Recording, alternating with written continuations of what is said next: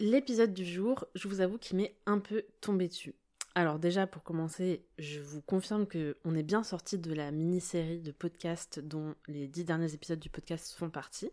Euh, il y en aura peut-être un dernier, je suis pas encore sûre, donc elle est peut-être pas clôturée définitivement, mais en tout cas, pour aujourd'hui, on n'est pas sur un épisode de la série euh, À chacun son musée. On est de retour sur un nouvel entretien pour le podcast Chimère, mais du coup un entretien qui est complètement indépendant. Pour l'épisode du jour, je reçois Yorana avec un i. Je pense qu'elle serait très contente que je précise cette information. Euh, donc Yorana, c'est son nom de scène, donc c'est pas du tout le nom par lequel je l'ai connue. Parce que oui, c'est encore une fois une de mes connaissances qui vient pour le podcast. Et du coup, la petite histoire, c'est que Yorana et moi, on s'est rencontrés pendant nos études euh, en école d'ingénieur. Et déjà à l'époque, je me souviens d'une discussion qu'on avait eue chez une amie commune où on avait parlé de notre avenir, de ce qu'on voulait faire, du fait qu'on savait pas trop quoi choisir dans les cursus que nous proposait l'école, qu'en même temps aucun de ces cursus ne paraissait vraiment suffisant, pardon, parce qu'on avait tellement d'idées de trucs à faire et que euh, ça nous paraissait vraiment trop étroit entre guillemets comme voie à emprunter. Et du coup ça me fait super plaisir de l'avoir reçu dans le podcast aujourd'hui parce que enfin moi je trouve que ça fait vraiment très très écho à toutes les discussions qu'on avait pu avoir euh, à cette période-là de nuit. On était un petit peu perdu, on va pas se mentir, enfin en tout cas pour moi j'étais extrêmement perdue. Et de se rendre compte qu'aujourd'hui plusieurs années après, on a chacune bah une autre diplôme mais aussi on a chacune commencé à avoir plein de casquettes comme euh, bah finalement on aurait dû s'y attendre vu le genre de discussion qu'on avait à l'époque. Donc bon, je vais pas vous spoiler davantage cet épisode, je pense qu'il va parler un petit peu de lui-même l'échange est assez long comme ça, je pense. Et je vous laisse écouter notre échange sur le parcours de Yorana et son entrée dans le stand-up.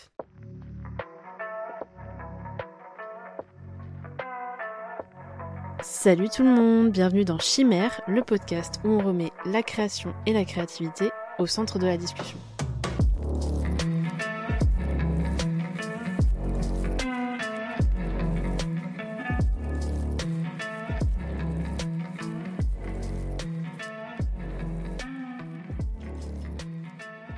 Bienvenue Yorana, du coup, pour cet épisode de podcast. J'espère que tu vas bien. Oui, je vais bien, merci. Et toi?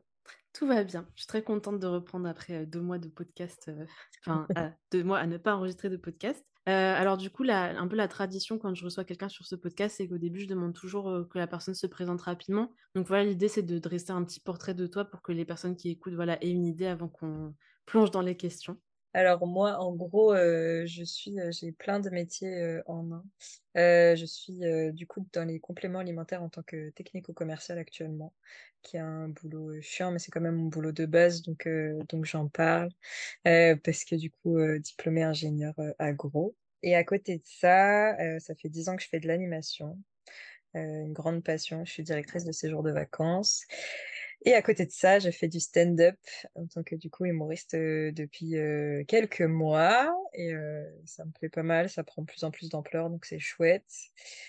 voilà. Et à côté de ça, ça ne s'arrête jamais. je veux lancer, je suis en cours de lancement aussi d'une espèce d'entreprise sur de l'animation, sur l'alimentation pour des pour les jeunes et les familles. Donc voilà. Et à côté de ça, j'ai un poney je trouve que c'est une info qui est quand même cool à dire. du coup, je le dis. Et, euh, puis voilà. Et du coup, euh, je suis donc Yorana avec un i au début. Euh. voilà, c'est précisé, c'est important. Eh ben, merci pour cette petite présentation. Effectivement, le poney, c'est pas très commun. Je pense que c'est la première fois qu'on a ça dans l'émission, donc enfin dans le podcast, donc c'est c'est marrant. je pense que on a compris que le, le sujet de l'épisode là, ça va plutôt être sur le stand-up. Euh, et du coup, pour commencer un petit peu à plonger dans le sujet euh, du stand-up, de l'humour, etc., euh, je voulais te demander si tu peux nous décrire un petit peu ton parcours et voilà, nous dire un peu comment comment tu as commencé le stand-up et, et, voilà un petit peu les, différentes étapes qui ont amené à, à la stand-upeuse que tu es aujourd'hui. Yes. alors du coup, ouais, comme je disais, ça fait pas très longtemps, ça fait décembre, donc ça fait moins d'un an. Euh, j'ai fait ma première scène en décembre. Et euh, après, j'ai toujours été euh, une amour, enfin une amoureuse, ouais, une amoureuse du stand-up, du théâtre. bah, je suis née en région parisienne et ma mère, c'est typiquement la bobo parisienne, on va dire. et du coup, elle m'a toujours emmenée au théâtre, voir beaucoup de comédies parce que c'est le truc qui te fait le plus kiffer quand t'es jeune. Et donc voilà, et donc du stand-up, du one man. je suis tombée folle amoureuse de Baptiste Le Caplin je suis toujours folle amoureuse de Baptiste Le Caplin. Euh, même si, euh, même si dans une interview il y a pas longtemps, il m'a un peu déçu, mais ça c'est un autre sujet. Euh, et du coup, Quand les, quand les héros tombent. je ça, a- ça a fait un choc, ça a fait un vrai, un vrai choc dans ma vie. Et euh, non, non, et, et voilà. Et du coup, ouais, pour dire que j'ai toujours aimé ce, enfin, le spectacle, ce monde-là, etc. Et en fait, ce qui s'est passé, c'est que l'année dernière, j'ai une pote, euh, donc Julie Gabriel, son nom de scène, qui s'est lancée dans le stand-up.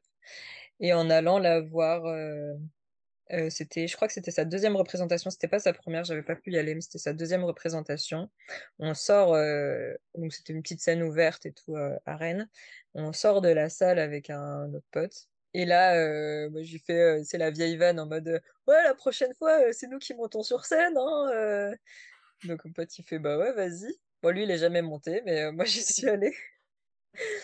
Donc, euh, donc voilà, ça a commencé d'un défi un peu, euh, un peu con. Je vois c'est con, euh, c'est qu'au fond de moi, j'avais envie de le faire, je pense, quand même, pour lancer ce genre de truc et de me dire, bah je l'ai dit, donc je le fais. Et du coup, ça, ça devait être, ouais, en, en août ou en septembre. Et en fait, ma pote, bah, Julie Gabriel, elle a organisé en décembre une scène 100% féminine de stand-up et tout. Et elle en mode, bah vas-y, si t'es toujours déter et t'es motivé, tu montes sur scène en décembre. Et du coup, euh, du coup, voilà. Du coup, j'ai fait ma première scène comme ça grâce à elle. Et euh, j'ai bien kiffé. Et j'ai vu que j'avais fait plutôt bien kiffer le public aussi. Donc, euh, donc après, je me suis dit, bah, go, quoi.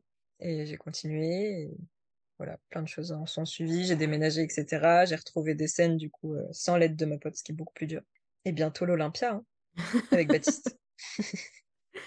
Non, mais effectivement, c'est marrant que ce soit parti d'un.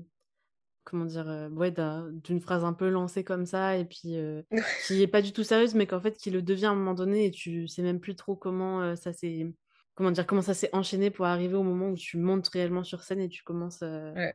Après, je pense que c'était une période de ma vie aussi où j'avais un peu besoin de ça parce que du coup, je venais de me séparer de mon conjoint. Je m'étais retrouvée donc bah, SDF parce que j'habitais chez lui avec mon poney. Euh, donc ouais, je me suis retrouvée SDF. Euh, j'avais euh, j'avais quitté mon taf pour monter ma boîte à ce moment-là, donc j'étais chômeuse. Euh, bon, j'avais réussi, j'ai retrouvé rapidement un, un logement et tout, donc j'ai eu de la chance. Mais, mais c'est vrai que du coup, il y a eu ce côté-là où bah, je passais des, comme des journées solo chez moi parce que je travaillais pas ou j'essayais de faire des trucs, mais c'était un peu compliqué niveau moral et tout. Et du coup, de réussir à me focus sur autre chose et en plus sur de l'humour. Et euh, la première scène où tu vois que tu arrives à faire rigoler les gens et c'est assez ouf comme sensation. Je pense que ouais, c'était la bonne période pour me lancer au final parce que euh, parce que ça fait enfin ouais il y a un côté où ça m'a fait vachement de bien et ça m'a aidé à me remettre aussi euh, en scène euh, enfin en scène plutôt c'est pas en scène c'est un lapsus révélateur du coup mais en scène psychologiquement euh, Mm, mm. etc et, euh, et voilà et c'est rigolo parce que ma mère me l'avait dit euh, genre euh, du coup bah dans cette période-là à un moment elle m'a fait ah bah ce serait peut-être la bonne période pour que tu te mettes au théâtre alors que j'ai jamais fait de théâtre de ma vie donc vraiment elle a, je sais pas pourquoi elle a lâché ça mais elle a lâché ça et j'étais en mode ah bah ça tombe bien que tu le dises parce que en fait je joue du stand-up dans deux semaines J'adore. Mais oui, c'est marrant parce que tu disais, ouais, ça arrive au bon moment et tout, mais en même temps, de ce que tu décris, la situation, enfin ta situation avait l'air quand même assez compliquée à l'époque. Et du coup, ça reste quand même un, enfin, un choix qui est pas forcément, euh, qui est pas forcément le premier vers lequel tu vas, tu vois. Enfin, je veux dire, quand, ouais imagine, j'essaie juste d'imaginer en mode, bon, ok, j'étais avec quelqu'un, je ne suis plus avec cette personne, je me retrouve sans appart, sans rien, euh, j'ai pas de taf. Euh, en fait, c'est vrai que je me dis pas, ah oui, je vais aller essayer un nouveau truc que j'ai jamais fait, euh, qui potentiellement va avoir ses difficultés aussi, euh, vu que bah, je connais pas forcément trop, tu vois. Euh, du coup, ça reste quand même un choix qui... Enfin, qui a des implications, tu vois. C'est pas juste, ah ouais bah, ouais c'est passé par là à ce moment-là, et puis je me suis dit, ah, pourquoi pas, parce que c'est quand même un gros investissement, je trouve. parce que tu dois écrire tes trucs, et puis la performance est compliquée en elle-même, tu vois. ouais ouais ben ouais je pense qu'il y a après forcément c'est un mélange du tout mais je pense que c'est un truc qui m'a toujours plus ou moins travaillé de me dire que monter sur scène euh, même si je l'avais jamais fait enfin j'ai jamais fait de théâtre euh, jamais fait de de spectacle en quoi que ce soit, tu vois, mais, euh, mais après, je pense qu'il y a ce côté où se mettre en avant sur scène, c'est un truc qui m'a toujours plu ou qui m'a, enfin, dans, dans mes colos, forcément, bah, quand tu animes, bah, tu dois prendre la parole, tu te mets comme sur une scène. et c'est des moments de ouf. et après, j'ai toujours eu ce, truc débile, ce fantasme de, en tant que public, de d'avoir de me dire je connais la personne sur scène. Je trouve ça ouf comme sensation de se dire putain la personne qui est sur scène et qui cartonne actuellement bah je la connais personnellement et parce que ça a toujours été un peu en moi entre guillemets. Et puis après ouais c'était un, le défi de se dire bah vas-y cap ou pas cap on y va c'était mmh juste le coup de pied au cul qu'il me fallait quoi. Mmh ouais je vois. Mais du coup voilà tu dis que ça t'avait toujours un petit peu attiré la scène, mais du coup, ma question suivante, c'est pourquoi ce type de performance en particulier? Parce que c'est quand même un type assez spécifique de performance qui a ses propres spécificités, ses propres difficultés, etc. du coup, voilà ma question pourquoi, pourquoi faire rire? Pourquoi t'as fait ce choix-là? Ah, je sais... Ouais, si je l'ai fait sans le faire, je pense qu'il y a un truc aussi où bah, ça m'est un peu tombé dessus. Après, je pense que c'est une euh, une discipline qui demande pas forcément de d'entraînement. Tu vois, genre euh, un spectacle de danse, euh, forcément, faut de la souplesse, de la force physique, enfin tout ce que tu veux, de l'entraînement, un prof, etc. le stand-up, bah forcément, je pense que c'est mieux si ça demande du taf. Enfin, ça demande pas d'entraînement spécifique, mais ça demande du taf. mais t'as pas besoin de connaissances précises et du coup, ouais, il y a ce côté-là où tu tout enfin n'importe qui peut le faire entre guillemets pour moi. Donc voilà, alors que euh, si euh, je pense que si je l'aurais vu ma pote dans euh, une vraie scène de théâtre ou si j'adore le théâtre, je me serais pas dit vas-y moi aussi je veux faire du théâtre parce qu'apprendre un texte par cœur, jouer, enfin mmh c'est au final c'est ce que je fais en stand-up hein, mais comme c'est moi qui écris les textes c'est plus simple. oui, je comprends. Et mais ouais, et par contre, le côté faire rire les gens, je pense qu'il y a vraiment un truc où, euh, bah, enfin, c'est trop bien, mais je pense que c'est vraiment une reconnaissance au niveau. Moi, je trouve que, ouais, après, euh, je suis convaincue qu'il y a tout qui, c'est peut-être une vision un peu négative du truc, mais il y a c'est beaucoup d'ego au final, euh, de façon, de se mettre en avant sur scène, etc. Ça gonfle ton ego. Et je trouve que faire rire, c'est trop bien parce que tu te dis que bah, les gens, du coup, et forcément, tu as le côté un peu. Bah, ils t'aiment parce que tu arrives à les faire rire, parce que ça leur donne le sourire, ça donne la joie de vivre. Euh. Enfin, tu vois, euh, tu vas voir un spectacle de stand-up, s'il est bien et si tu rigoles, euh, tu ressors, t'es es joyeux, t'es content parce que t'as passé une heure à rigoler. Voilà, alors que d'autres d'autres spectacles, ça peut être beaucoup plus dans l'émotion. c'est autre chose, hein. Mais je trouve que d'apporter la joie, c'est genre mmh. trop bien. Et, même dans ma, fin, dans ma vie de tous les jours, j'essaye déjà moi personnellement d'être hyper positive, etc. Mais d'essayer de faire positiver les gens parce que je trouve qu'on est trop négatif.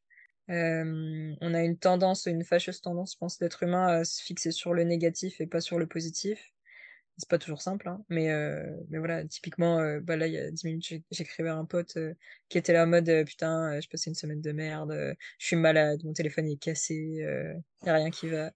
Et moi, j'étais dans ma voiture en train de rentrer du taf, en train de chanter pleine balle, de ouais, trop bien, j'ai fini le travail! Et à lui dire, mais c'est pas grave, ton téléphone est cassé, mais toi, t'es pas cassé, donc ça va, t'es toujours vivant, ça va bien se passer, ce week-end on fait la fête, t'inquiète. Mmh. Hey Souris un peu à la vie. Et ouais, du coup, je pense que le, le stand-up, il y a ça aussi de, de pourquoi. Euh, enfin, ça m'est venu euh, tout seul, en fait. Parce que, parce que j'aime trop faire, euh, faire sourire les gens, que ce soit les jeunes en colo, quand tu fais des blagues et que ça marche, quand tu fais des animations et que ça rigole, que ça sourit et tout, c'est trop. C'est vachement valorisant. De dire que t'amènes la joie.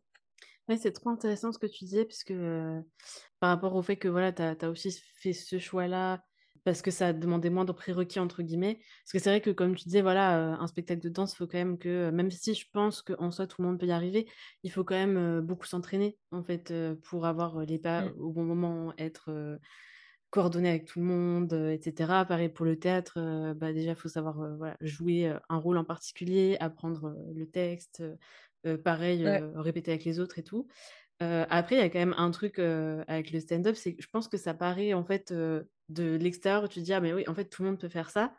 Mais bon, il y a quand même un, truc un peu sine qua non, c'est qu'il faut être drôle, tu vois? Et, et, du coup, ça m'amène un peu à la question suivante qui était un peu sur bah, comment en fait tu prépares tes passages, comment tu, quel est un peu ton processus de création, ton processus d'écriture par rapport à parce que je pense que c'est pas Mmh. que l'écriture, il y a aussi voilà, ta présence sur scène et ça je pense que c'est aussi un truc qui qui se prépare, qui se réfléchit Ouais. aussi à bah, quel personnage tu incarnes en fait dans ta Mmh. performance. donc voilà en fait comment tu fais pour être pour être drôle finalement? Comment tu fais pour être drôle? Ouais, après, du coup, je rebondis sur un truc en plus que tu as dit sur le côté prérequis et tout. Je pense que la différence parce qu'au final, bah, comme tu dis, ça se prépare, heu, dès qu'on écrit un texte en stand-up aussi, hein. C'est pas, heu enfin, il y en a qui font beaucoup d'impro, heu et franchement chapeau, heu, si ça marche, mais heu, malheureusement, souvent, ça marche pas. Heu, pour en avoir parlé avec beaucoup, pour avoir vu pas mal et tout, surtout au début, l'impro sur scène, sur le stand-up en tout cas, parce qu'après il y a des spectacles d'impro, mais c'est encore autre chose. L'impro, c'est ça va 5 minutes, mais tu peux pas tenir 15 minutes sur un stand-up d'impro, ça, ça marche pas. Mais du coup, ouais, c'est des textes qui se travaillent, c'est une mise en scène qui se travaille et cetera. Heu, mais je pense que la «facilité» entre guillemets du stand-up qui qui enlève ce côté prérequis que tu peux avoir dans la danse, mais enfin, au final, la danse, ça se travaille, ou le théâtre, heu, classique, c'est qu'en stand-up, tu peux faire le choix. Après, pareil, hein, c'est des choix que chaque stand-upper ou stand-upeuse a, puisqu'on parle pas forcément de la même chose, on on on travaille pas de la même manière et cetera. Mais moi, typiquement, c'est le choix que je fais, c'est que je parle beaucoup de ma vie. Donc en fait, heu, ça gomme un peu les prérequis parce que en fait, c'est je parle de moi et j'invente pas quelque ch enfin, j'invente pas quelque chose, enfin, même si je le remanie forcément parce que sinon c'est moins drôle, mais Mmh voilà.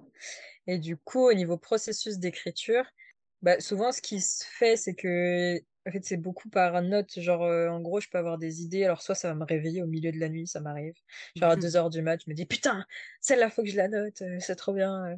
Ça peut être une petite phrase, ça peut être une punchline, ça peut être une histoire où je sais qu'il y a un truc à faire, heu, typiquement, heu, bah, il m'est arrivé, heu, bah, voilà, cet été, j'ai rencontré un mec en Italie, un Italien. Tu vois, je peux me marquer juste cette enfin, la rencontre avec l'Italien et je sais qu'il y a un truc à faire derrière. Mais du coup, je me note plein, plein de petits trucs comme ça. Du coup, quand il m'arrive une histoire ou même le fait de se balader dans la rue, tu vois un truc, un panneau, tu, tu te mets une note. Et après, par contre, il y a des moments où il faut que je me pose avec l'ordi et je me mets à écrire euh, pour essayer de faire un truc qui soit aussi organisé, que ce soit pas le... Enfin, parce que des notes, euh, il y en a sur tous les sujets, sur, euh, sur un peu tout. Et du coup, d'essayer de faire un truc un peu construit et, euh, et ordonné, et puis euh, bah, plus écrit, euh, voir tous les petits mots de transition, parce qu'ils ont vachement d'importance aussi, euh, toutes les punchlines, d'essayer de récupérer le truc, que- la vanne que t'as dit, euh, genre cinq minutes plus tôt, euh, de la ressortir après pour que ça fasse écho. euh. Mmh il y a plein, plein de, plein de trucs que ce soit ouais, bien écrit. Enfin, pour moi, c'est important euh, le côté euh, que ce soit français aussi. Euh, voilà. Après, je pense qu'il y a un truc de dans le processus d'écriture, mais je, je suis convaincue que c'est dans le processus de créativité au sens large. Pour moi, il y a vraiment un truc de une espèce de mood en fait où tu te mets et quand tu te mets dans un mood créatif, bah tu peux que aller plus vers le créatif. Au début, j'ai eu vachement de mal de me dire putain, vas-y, il faut que je trouve des blagues, euh, bon, des trucs qui sont marrants, mais tu sais, t'écris quelques trucs, puis après t'en discutes avec d'autres gens, tu vois où c'est bien, c'est pas bien, tu changes, machin, mais ça prend, enfin, ça prend du temps dans tous les cas. Et, euh, et maintenant, vraiment, des, enfin, j'ai des périodes, enfin, souvent ça va par période. Euh, j'ai des périodes où je peux euh, par jour écrire, euh, me faire euh, 5 à 10 notes dans la même journée en Mmh. mode, ah, mais si, il y a ça, il y a ça, il y a ça. euh. Et en fait, euh, ouais, c'est vraiment un mood où tu te mets, et en fait, plus tu te mets dans le mood créatif, genre, j'ai des périodes où j'ai envie d'écrire du stand-up tout le temps, et j'ai mis un million de sujets, et, euh, je me dis qu'il y a plein de trucs à faire, et d'autres périodes où j'ai pas d'idée, je suis en mode, euh, je sais pas. Oui, oui, non, je vois tout à fait ce que tu dis avec le cette idée de un peu mood d'être dans le mood pour écrire, dans le mood, heu, pour créer.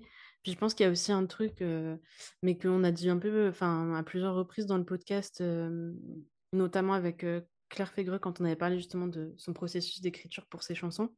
En fait, heu, elle disait que pour elle, l'écriture, c'était beaucoup de la réécriture aussi et que, heu, bah, en fait, une fois après en fait, il faut commencer et après une fois que tu as commencé, tu as ton premier jet et après, heu, tu Ouais, tu corriges, tu amendes, il y a des trucs que tu enlèves, il y a des trucs que tu dis: «Ah mais en fait, finalement, dans ma tête, c'était bien, mais quand je le dis à l'oral, en fait, ça a pas trop de sens les 2 ensemble, et il faut les lier ou alors en virer un», tu vois? Et ouais, heu et je trouve que c'est super important ça, en fait, ce truc de, heu pas être trop dur avec ses premiers. ces premiers jets, ces premiers essais, parce qu'en fait, pour la plupart des gens, ils sont pas incroyables parce que en fait, tu as mis ce qui te passait par la tête, euh, mais c'est en, bah, en réécrivant, en revenant dessus, euh, que, que, là, tu sors un beau truc, je pense, dans la plupart des cas, quoi. Ouais, ouais, et puis je pense qu'il y a un truc où... euh, Enfin, en tout cas, moi, j'ai cette... euh, ce défaut, peut-être, je sais pas. euh, je change tout le temps mes textes. Dès que je relis, je change au moins un mot. euh, Et il y a toujours un truc où je me dis, ah, mais ça, en fait, ce serait peut-être mieux comme ça, machin. Et même sur scène, hein, il y a jamais... euh, J'ai beau apprendre mon texte, euh, on n'est jamais... euh, Je sais pas apprendre par cœur, donc on n'est jamais sur du mot près. Et, euh, et des fois, euh, sur scène, je vais sortir une, une phrase un peu tournée différemment et je me rends compte que ça marche beaucoup mieux ou moins bien. Enfin, ouais, je suis d'accord avec ce principe-là de. Je pense qu'on est tous, je sais pas, à, à réécrire souvent, à se corriger. à- Et oui, effectivement, si on s'arrête juste euh, au premier jet, euh, ben, on va pas aller loin, quoi. Non, c'est sûr. euh. Bah, c'est clair que là, j'avais fait, euh, j'ai fait euh, plusieurs ateliers d'écriture récemment, donc pas du tout du stand-up, mais euh, d'autres trucs. Et en fait, c'est vrai qu'à chaque fois, c'est un peu frustrant. Et euh, moi, je, en fait, j'y retourne, mais je, je déteste un peu ça parce que, parce qu'en fait, à chaque fois, tu as genre 15 minutes pour, euh, en fait, euh, 15 ou 20 ou 10 minutes pour écrire un truc, tu vois. Et en fait, forcément que c'est pas incroyable, tu vois. quoique, Ouais, je dis ça, mais en fait, des fois, quand les autres lisent leur texte, c'est là, oh, en fait, pour quelque chose écrit en 10 minutes, c'est très très bien, tu vois. Mais en fait, c'est surtout que forcément, il y a, il y a des trucs, en fait, il y a des répétitions dans les phrases parce que tu n'as pas eu le temps de relire et te rendre compte que ce mot, tu l'avais déjà utilisé.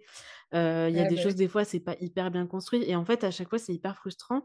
Mais, mais parce qu'en fait, tu n'as pas le temps de justement faire tout ce travail-là de, que tu fais en temps normal Mm, quand tu écris, de dire, bon, en fait, j'ai fait mon premier jet, je le termine et maintenant je relis, j'enlève toutes les redondances. Euh, Là, musicalement, ça va pas du tout. Quand tu le lis, tu te rends compte que la phrase est hyper moche, tu vois?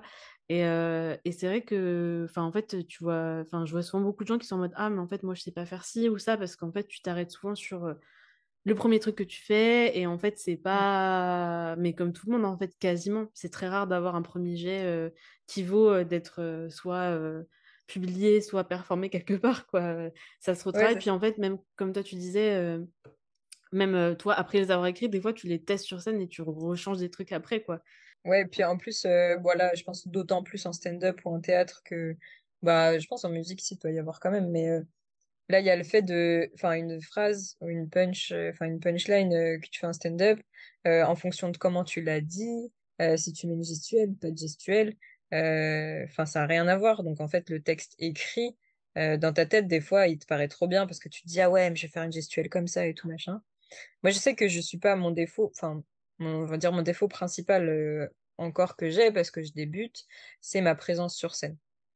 Donc euh, justement, j'ai pas l'expérience théâtre, j'ai pas l'expérience impro, etc. Même si j'en ai fait un tout petit peu.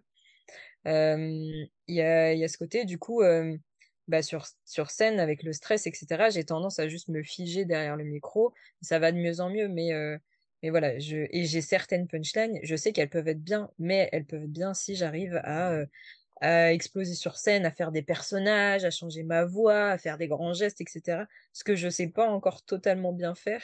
Et du coup, je pense que Mm. pour l'instant, si je l'ai fait, ça va juste faire un truc gênant pour tout le monde. Ou moi, je vais pas faire le truc à fond parce que je serai encore trop bloquée dans le stress. Et le public, il va juste être là en mode, mais qu'est-ce qu'elle essaye de faire? Bah, c'est vrai que dans le stand-up, il y a vraiment cette partie aussi vraiment où tu dois jouer vraiment pour le coup. Enfin, c'est pas juste... euh, Parce qu'en soi, euh, ton texte, il peut être très drôle, mais si tu es sur scène, justement, c'est pour qu'il y ait quelque chose en plus que juste euh, le lire, quoi. Et Ouais. bon, je te crois que c'est très compliqué. Moi, je j'aurais beaucoup de mal aussi, je pense. Enfin, voilà. Je voulais juste revenir par rapport à ce que tu nous as un petit peu dit sur l'écriture de tes textes et... euh, et ton processus un peu d'écriture, je voulais savoir si ce que tu nous décris aujourd'hui, c'est ce que tu fais depuis le début, ou si, euh, ou si au début tu t'y prenais autrement et qu'après tu as changé un peu de, de façon de travailler? Euh, alors, au tout, tout début, euh, je suis plus partie en mode euh, impro. Genre, euh, j'étais vraiment partie en mode juste euh, comme euh, bah, un peu type, euh, genre les présentations que j'avais euh, à faire à l'école ou quoi. Mhm. En gros, j'avais une prise de notes, donc je savais à peu près vers quoi j'allais, mais Ok. j'avais pas de phrases construites, euh, tout ça. Et du coup, la première fois que je l'ai fait euh, à mes potes, et euh, ils étaient en mode euh, ah non non, il faut que tu écrives tout parce que euh, vraiment tout, chaque mot va compter, chaque Mhm. chaque ouais, vraiment chaque mot compte euh, dans le sens que ça apporte, dans l'énergie que ça apporte, etc. Et, et au départ, j'étais en mode, ben ouais, mais moi, je sais pas apprendre un texte par cœur, donc en fait, je vais jamais y arriver à apprendre à réciter mot pour mot un texte. Et en fait, au final, bah maintenant, c'est ce que je fais et, j'ai fait ça du coup assez rapidement. Ben, et, et, en fait, à force de répéter, puis en fait, il y a le côté où, comme c'est toi qui écris, je pense que c'est beaucoup plus simple d'apprendre un truc que tu as créé toi mmh plutôt qu'un texte de quelqu'un d'autre. Euh, du coup là, mais du coup j'ai tout. Enfin, après, du coup après ces, ces, premiers jets de prise de notes plus que d'écriture, euh, j'ai toujours été après dans le ouais, dans j'ai mes notes d'un côté, euh, j'écris, je rédige après à partir de mes notes, et puis je le fais relire à des potes, notamment Paul, mon coach, coach stand-up du coup, qui relit, qui me donne son avis, qui me, qui me, qui me fait des notes. Et après, une fois que je l'ai joué une première fois sur scène, j'essaye de me filmer toujours sur scène mmh pour pouvoir euh, re-regarder derrière, voir où, ça, voir où ça marche et ça n'a pas marché, etc. Parce que quand on est sur scène, on se rend pas forcément compte euh, pareil, en fait, du, du ressenti des, des, gens. Et après, je retravaille en fonction de ça. Oui, donc il y a un gros processus quand même assez euh, itératif quand même. C'est-à-dire, ok, tu pars d'une base, tu la modifies, tu la testes, après tu vois ce qu'il y a à modifier. Mais après, j'ai l'impression que dans énormément de disciplines artistiques, c'est ça, hein, parce que mmh. bah, en fait, tu dois faire un peu l'épreuve de ton truc avant de, de continuer, et puis après faire les amendements qu'il faut, quoi. Ouais, c'est ça. Puis après, ce qui est compliqué dans le côté artistique, dans n'importe quelle enfin, discipline artistique, on va dire, c'est que, bah, en fait, quand tu fais une représentation que ce soit sur scène, que ce soit un dessin ou quoi. Mais en fait, euh, ce qui compte aussi, c'est l'aval des autres. Mmh et en fait, euh, des fois, t'as pas du tout le même ressenti sur euh, ce que tu as produit que ton public. Et ça, en stand-up, ça, enfin, moi en tout cas, je l'ai vu mais mille fois des vannes où je me suis dit, ah, celle-là, va trop bien marcher, et ça marche pas du tout. Et d'autres où je suis en mode, bon, elle est sympa, je la laisse, mais pas ouf. Et là, ça marche trop bien, quoi. Et euh, donc il y a vraiment ce côté-là aussi où euh, je pense que bah, forcément on est un peu obligé de... Enfin, obligé. Il y a, y a, des artistes qui veulent pas euh, du coup se conformer et qui veulent rester justement dans leur choix exactement. Mais si on veut plaire au public, bah forcément on est obligé de s'adapter à un moment, de réécrire ou de rechanger des choses mmh pour pouvoir bah, plaire au plus grand nombre qui n'est pas nous en fait. Oui, puis j'imagine qu'il doit y avoir un truc aussi de l'ordre de. Enfin, dans le sens où peut-être qu'une même blague aussi, bon, si on fait exception de, des, blagues absolument maudites, voilà, mais, mais si, voilà, c'est une blague qui est mise, enfin, qui est amenée d'une certaine façon, peut-être que elle va être drôle, mais en fait, si elle est amenée d'une autre façon, peut-être qu'elle ne le sera pas. Donc, en fait, j'imagine qu'il y a aussi ce truc de comment tu les agences aussi dans ton passage, quoi. Ouais, ouais, tout à fait. C'est sûr qu'en fonction de si c'est dit au début, à la fin, au milieu, si tu as rajouté une expression de visage, de corps ou quoi, ou même en fonction du public, hein, que ce soit le genre, l'âge. genre, moi, j'ai mmh. fait, bah, j'ai une, une, blague que j'aime beaucoup, genre sur les Pokémon. Enfin, du coup, il y a une référence Pokémon dedans. Mmh. Et, et j'ai des potes, enfin, du coup, des anciens collègues et tout qui étaient venus me voir et qui m'avaient dit, mais en fait, j'ai pas compris parce que j'ai pas la ref. Mmh, et bah alors qu'avec d'autres, ça marche de, ça marche parce qu'ils ont la référence, quoi. Mmh. Donc, euh, donc ouais, c'est un truc d'adaptation aussi. Mais forcément, d'un, enfin, un texte dit d'une telle ou telle manière, euh, ça n'a, c'est pas le même écho, quoi. Mmh, je, je, voulais aussi te demander au sujet du coup de tes inspirations, parce que tout à l'heure, euh, voilà, tu as dit que c'était un, un domaine pour lequel tu avais déjà beaucoup d'intérêt avant de pratiquer le stand-up. Donc, bon, à part la personne que tu as citée tout à l'heure, est-ce que tu as des, des inspirations qui, voilà, qui ont peut-être influencé enfin, la façon dont tu travailles aujourd'hui, les sujets que tu abordes, le personnage que tu as sur scène. Dis-nous tout. Euh, mes inspirations. Euh, bah, en fait, le fait est que, ouais, du coup, je m'inspire bah, forcément des artistes que, que j'aime, euh, même sans m'en rendre compte. Hein. Je pense qu'il y a, il y a des fois, je joue, enfin, surtout plus quand je, quand je répète, parce que forcément, tu es tout seul dans ta chambre, donc tu es plus à l'aise que devant 100 personnes. Et des fois, je me dis, putain, euh, mais en fait, j'ai pris les intonations ou les, la voix de telle personne. Ou, euh, Et euh, c'est assez tricky parce que des fois, je me demande si j'ai pas piqué des vannes sans me rendre compte. Ça, c'est un truc qui m'est déjà passé par la tête parce que, en fait, c'est des sujets assez communs. Et puis, même, enfin, il y a tellement d'humoristes que des fois, tu te dis, Oh oui. en fait, ça se trouve, je l'ai déjà entendu. C'est pour ça que ça m'a paru une super idée. Mais parce qu'elle a déjà été Mm, mm. faite et qu'elle marche. Et, et voilà. Mais euh, non, non, oui, forcément, euh, je pense qu'on s'inspire euh, inconsciemment euh, de tout, enfin, déjà de tout ce qu'on regarde. Donc, euh, bon, pas mal d'humoristes. Baptiste Le Caplin, forcément. Euh, mais même tous ces, tous ces humoristes-là de cette génération, euh, enfin, il y a, en a plein. Euh, Arnaud de sa mère, Jérémy Ferrari, euh, Verino, enfin bref, je vais pas tous les citer, hein, mais, mais c'est vrai qu'il y en a quand même beaucoup. Et après, je pense qu'il y a tout, bah, tout ce qui nous entoure. Moi, forcément, du coup, mon stand-up, c'est beaucoup ma vie. Et parce que vu que je suis du genre à faire un peu n'importe quoi dans ma vie, dans le sens où j'essaye, mais de plus en plus d'ailleurs, d'aller vers quoi j'ai envie d'aller. Donc si si j'ai une pulsion, un truc, après non, je ne vais pas sauter d'un immeuble pour autant, mais mais voilà, me dire ah, putain, je testerais bien le parapente, bah vas-y, je regarde et puis j'y vais. euh, vas-y, j'ai envie de bouger, euh, Mm. je bouge. Enfin, et du coup, dans mes rencontres, c'est ça. Et il y a aussi ce côté où euh, je suis quand même assez sociable. Et puis, je rencontre plein de gens de plein de milieux différents via l'écolo, euh, via le boulot, via tout ça. Et du coup, j'ai toujours été la personne qui avait un million d'histoires à raconter, euh, de soirées. Genre, mes potes, à chaque fois, sont en mode euh, Mais il t'arrive des trucs improbables. Comment Genre, euh, moi, à chaque fois, à chaque fois que je vais en soirée, qu'elles le savent, de toute façon, elles m'envoient un message, genre en mode euh, Bon, alors, qu'est-ce qui t'est arrivé cette fois? Et, et du coup, forcément, bah, j'ai plein d'inspiration là-dedans. parce que, en fait, quand on quand on n'est pas dans ce processus d'écriture ou quoi, on se rend pas forcément compte de tout ce qui se passe. Et en fait, quand on commence à regarder vraiment les petits détails ou les trucs, mais ça peut être des détails à la con, mais euh, au final, ça peut être drôle et euh, c'est des trucs qui vont marquer. euh.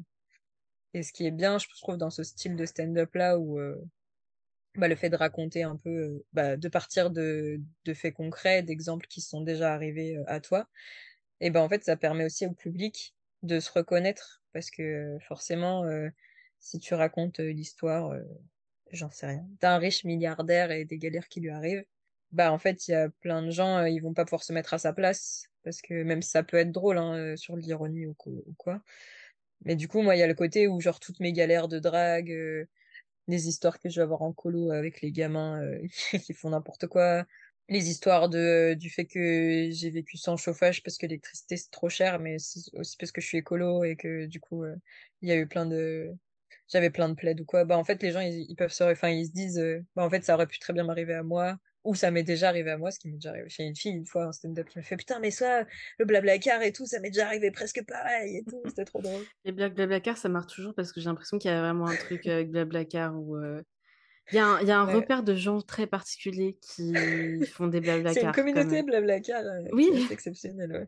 Oui, oui, oui, non mais franchement, les blagues de covoite, à chaque fois, je suis en mode. En fait, on a tous les mêmes histoires et. euh, Enfin bon, bref, pardon, je digresse, mais euh, ça me tue. Mais ouais, Ça non, me mais... tue.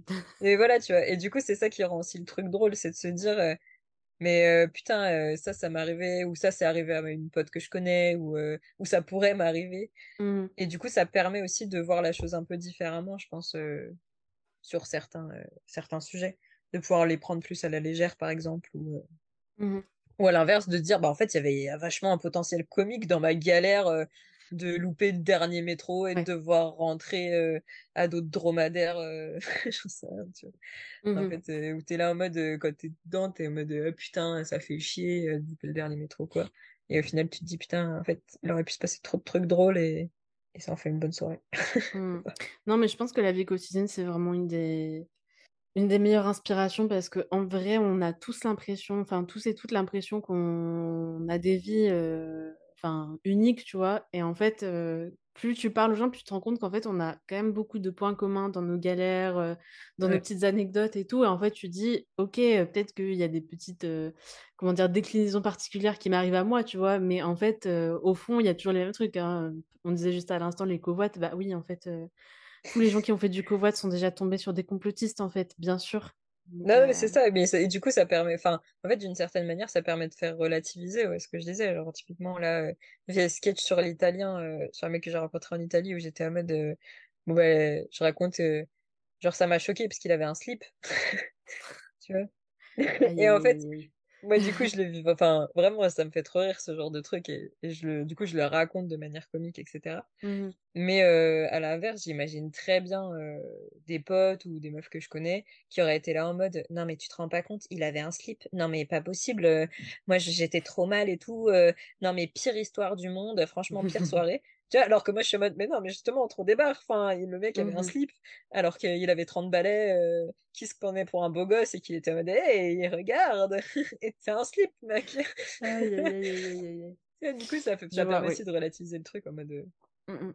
Faut Ah oui, de mais je pense que de toute façon, l'humour est utilisé par beaucoup de gens, heu, pour, heu, pour un peu aussi, tourner la vie d'une façon, un peu plus agréable aussi, tu vois? Enfin, je veux dire, moi, je sais que je suis fan, heu, très clairement et je sais pourquoi, hein, mais je suis vraiment très fan de de l'humour qui tourne autour de la santé mentale et de la dépression, tu vois? Et je sais très bien pourquoi j'aime ce genre de blagues, parce qu'il faut rigoler à un moment donné, tu vois? Mais en vrai, les réalités qu'il y a derrière, je suis juste en mode là, il faut que je rigole parce que sinon c'est chaud, tu vois? Donc je pense qu'il y a un truc après, heu, je pense que c'est pas, une fin en soi non plus de toujours rigoler. Je pense que des fois la thérapie c'est bien aussi. Mais, hem, Ça peut être utile des fois voilà, c'est ça. Disons que je pense que c'est un bon un bon échappatoire quand vraiment tu es pas prêt, mais au bout d'un moment, heu, ça suffit plus, quoi. Heu, mais mais oui, oui, heu, après je vois ce que tu veux dire sur cet aspect de voilà, effectivement, voir aussi, les choses sous un autre, sous un autre angle et ça me rappelle, heu, enfin, il y a quelques années, quelqu'un m'avait dit: «Mais Cyril, il t'arrive toujours des trucs genre hyper drôles, genre ta vie hyper drôle» et j'étais là: «Non, ma vie est éclatée au sol», tu vois? Mais c'est juste que quand je te le raconte, je trouve un moyen de rendre ça drôle, tu vois? Et Ouais, d'accentuer le comique de chaque situation pourrie dans laquelle je me trouve, tu vois? Mais en fait, à la base, les scènes qui me sont arrivées, elles te sont probablement pour beaucoup arrivées, mais juste, heu, en soi, c'est pas drôle, tu vois? Mais c'est juste, je décide d'en rigoler parce qu'à un moment donné, il faut. Et du coup, ouais, je pense qu'il y a un truc aussi où, heu, c'est une façon aussi, je pense, enfin, quand tu décides d'aborder des sujets un peu comme ça, heu, de la vie quotidienne, c'est aussi une façon de re-raconter ton histoire autrement et re-raconter l'histoire de tout le monde autrement. Parce qu'encore une fois, c'est, «jeu est un Ouais. autre», comme on dit, enfin, comme Mm. Rimbaud disait, je crois. Et et du coup, et du coup, il y a ce truc quand tu parles de toi, tu parles forcément des autres et c'est une façon de Mm. réécrire aussi un peu, la vie des gens et Mais après, c'est marrant parce que tu vois, genre, le... j'étais allée voir un spectacle d'impro avec un pote à Nantes. Et genre, en fait, sur, c'était une, un spectacle d'impro sur le thème du stand-up. Donc, forcément, il m'avait dit, bah mmh ouais, faut que tu viennes et tout, faut que tu ailles voir ça. Et on a regardé. Et vraiment, en fait, le message derrière ce spectacle d'impro-là, c'était un peu sur la dualité stand-up-impro.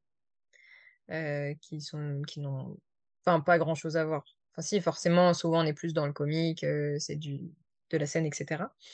Et, euh, et en fait la enfin la conclusion, le message qui en tirait le plus, c'était que tous les stand-uppers et stand-uppeuses, c'était des mecs qui avaient besoin clairement d'une psychothérapie, mais au lieu de se payer une psychothérapie, bah ils allaient raconter leur vie pourrie, mais en rigolant sur scène quoi. Mmh Ouais. Et du coup, quand je suis sortie de ce truc, moi j'étais en mode, euh, mais non, mais moi je vous jure, ça va et tout. euh. Et tout le monde qui est venu me voir en mode, ouais, mais du coup, euh, enfin, je les connaissais pas, les, la plupart c'était des potes de, mes, de mon pote, du coup. Et euh, du coup, quand on discutait un peu, genre, tu fais quoi dans la vie et tout, et moi ça me faisait trop rire de leur dire, bah, du coup, moi je me lance dans le stand-up, mais euh, je vous jure que euh, niveau psy, on n'est pas si pire, ça va bien et tout. Mais du coup, il y a, il y a ce côté-là, je pense, ouais, effectivement, où on, bah, forcément, on raconte, euh, bah, beaucoup, on parle de nous, en fait. euh, parce que c'est la meilleure inspi qu'on qu'on a, puisqu'on est, on est tous les jours avec nous, Mmh malheureusement, des fois. Mais, et ouais, du coup, euh, mais en fait, ouais, on se rend compte qu'on a, on a plein de points communs avec tout le monde, c'est pour ça que ça fait rire les autres, euh, Mmh Oui, les bah, oui, autres oui, aussi. carrément. Et et oui, du coup, c'est vrai que, bon, bah, voilà, je pense que la vie quotidienne, c'est une déjà une bonne source d'inspiration. Je pense que même quand tu as la vie la plus la plus claquée au sol, je pense que tu Il y a toujours moyen de tirer bah, des trucs de ça. en fait, heu, tu dis: «Ouais, j'ai une vie un peu un peu nulle», tu vois? Un peu banale et tout, mais en fait, il y a toujours des situations un peu loufoques qui se passent, il y a toujours des trucs un peu, heu, où tu te dis: «Effectivement, en fait, quand tu regardes, en enfin, de haut, cette scène, elle est absurde, quoi», donc donc il y a matière à. Et et du coup, c'est pour ça que je voulais un peu enchaîner avec, ma prochaine question qui était sur le fait que, pour moi, l'humour, c'est une porte d'entrée quand même vers pas mal de sujets très différents. Donc voilà, il y a tout cet aspect, vie quotidienne, mais après, il y a, y a, plein d'autres sujets plus, mmh. je sais pas, plus politiques, plus identitaires, même des fois philosophiques qui peuvent être abordés via le biais de l'humour. donc, du coup, nous, tu, là, tu nous as dit que tu étais beaucoup sur des, des, choses de la vie quotidienne, mais est-ce qu'il est qu'il y a d'autres sujets que tu abordes via tes, tes, tes sketchs pour l'instant ou pas trop? Alors pour l'instant, pas trop. Je pense que je suis un peu dans la facilité encore. je sais pas si c'est de la facilité, mais euh, mais ouais, non, pour l'instant, pas trop. Après, euh, bah forcément, ta vie quotidienne, elle est influencée par tes valeurs, etc. Euh, du coup, je j'ai un sketch où je parle beaucoup d'écologie au travers de ma vie. Quand j'écrirai un spectacle d'une heure, ce qui est un projet, là, je pourrais, je pourrais pousser plus le truc parce que pour l'instant, je fais des sets qui sont entre 5 et 15 minutes max. Donc en fait, t'as pas forcément non plus trop le temps d'aller sur des sujets un peu plus profonds, etc. Et euh, ouais, pour l'instant, je pense qu'il y a surtout le côté où en fait je joue la facilité parce que j'y pense pas plus que ça. Où je suis en mode, bah, j'ai envie de raconter ça parce que c'est encore tout frais dans ma tête et euh, tout frais dans mon esprit et j'ai envie d'en mmh parler et je sens que ça va être drôle.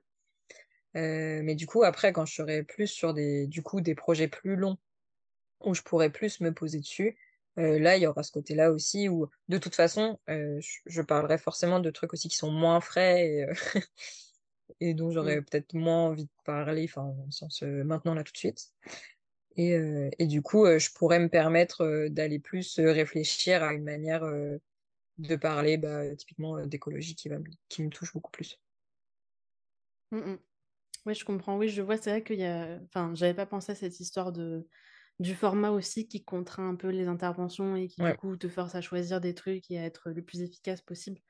et c'est vrai que bon après je m'y connais pas beaucoup quand même là-dedans, mais je me dis, ça doit être plus facile à amener sur effectivement un passage d'une heure où tu es en mode, je peux le construire et aborder des sujets euh, tantôt un peu plus superficiels et puis tantôt d'un seul coup, je. Ouais, c'est ça. tu peux plus facilement euh, faire du. Enfin, des vannes. Enfin, sur une heure, t'es pas obligé d'avoir un truc qui est tout le temps drôle en fait. Tu mmh. peux avoir des moments un peu plus détente, enfin, même sur 15 minutes, hein, mais c'est vrai que sur 15 minutes, ça, ça passe quand même assez vite. 5 mmh minutes encore plus. Et du coup, il faut que ce soit percutant, il faut que, surtout dans le stand-up, il bah, faut que ça rigole euh, direct. Alors que quand tu as une heure, tu peux te permettre d'aborder des sujets un peu plus complexes, qui vont prendre plus de temps, peut-être euh, un peu moins de rire, mais plus de réflexion, de sentiments, etc. Mmh Et de revenir sur des trucs drôles. Euh. Ok, bah merci pour cette discussion un peu sur effectivement les différents types de sujets et comment tu peux articuler ça dans, dans ton processus d'écriture aussi. Tout à l'heure, on parlait de, du fait que voilà, tu avais quand même un processus qui était très itératif à voilà, écrire, tester, rechanger, voilà, modifier s'il y avait besoin. Et du coup, je vais te demander, est-ce que tu as déjà des blagues qui n'ont pas marché? Et si oui, comment tu as réagi en fait Et, qu'est-ce que tu as fait à, la suite de, de ce bide? Bah, Je les ai enlevés. non, j'ai déjà eu. En, en vrai, j'ai eu de la chance. Pour l'instant, j'ai jamais eu de vrai bide. Donc euh, après, il y a des vannes. Bah, comme je disais, il y a toujours des vannes. Genre, tu te dis dans ta tête, ouais, ça va marcher de ouf et tout. Et en fait, tu l'as fait sur scène, tu vois que ça rigole pas trop. Et ça a encore tendance à me déstabiliser beaucoup. Et euh, du coup, je, et, et je, bah, comme je me filme, je le vois a, posteriori. Et euh, il y a notamment un passage, un sketch que j'ai fait, où la scène était un peu compliquée, etc. Et il y a une vanne où j'étais vraiment mais sûre de ma vanne à 100%, et elle a pas pris et tu sens mmh. que le rythme il descend, que j'ai une montée de stress, que je suis moins bien dans ma gestuelle, etc. Genre ça m'a mis un coup de pression de fou d'un coup, alors que bah, le reste se passait globalement bien, hein, mais c'est mmh juste une vanne où j'étais tellement persuadée de mon truc. Et tu sais, t'as un côté fierté de tu la lances, tu sais, quand t'es sûr, t'es, bah, quand tu dis un truc et que t'es sûr de toi, t'es hyper fier et du coup ça te casse dans le vif. et t'es en mode, ah merde! et comment tu remontes le truc? Et après, euh, bah, faut réussir à, par contre, après le spectacle, enfin, après le, le set, euh, quand tu regardes les vidéos refais ton texte ou quoi, euh, réussir à prendre le recul aussi de se dire, est-ce que c'est vraiment une vanne qui marche pas? Ou est-ce que faut que je la tourne autrement? Est-ce que c'était le public qui, cette fois-là, a fait que c'était pas ouf? Voilà, parce qu'effectivement, moi, j'ai déjà fait des sets où, sur, souvent, quand il n'y a pas beaucoup de monde, ça rigole pas trop. Enfin, tu vois que j'ai eu une scène une fois, ils étaient, je sais pas, 15, je crois, dans les salles. 15 ou 16. T'avais deux rangées de chaises et le reste était vide. Ah ouais. Donc, euh, tu vois, déjà, t'es en tout petit comité. Et du coup, ça crée pas un effet de foule. Enfin, tu vois. euh, Mm. Alors que quand t'as beaucoup de monde, souvent t'en as un qui rigole, euh, il suffit qu'il ait un rire un peu drôle et ça, ça emmène tout le monde. Il y a un gros effet de masse, quoi.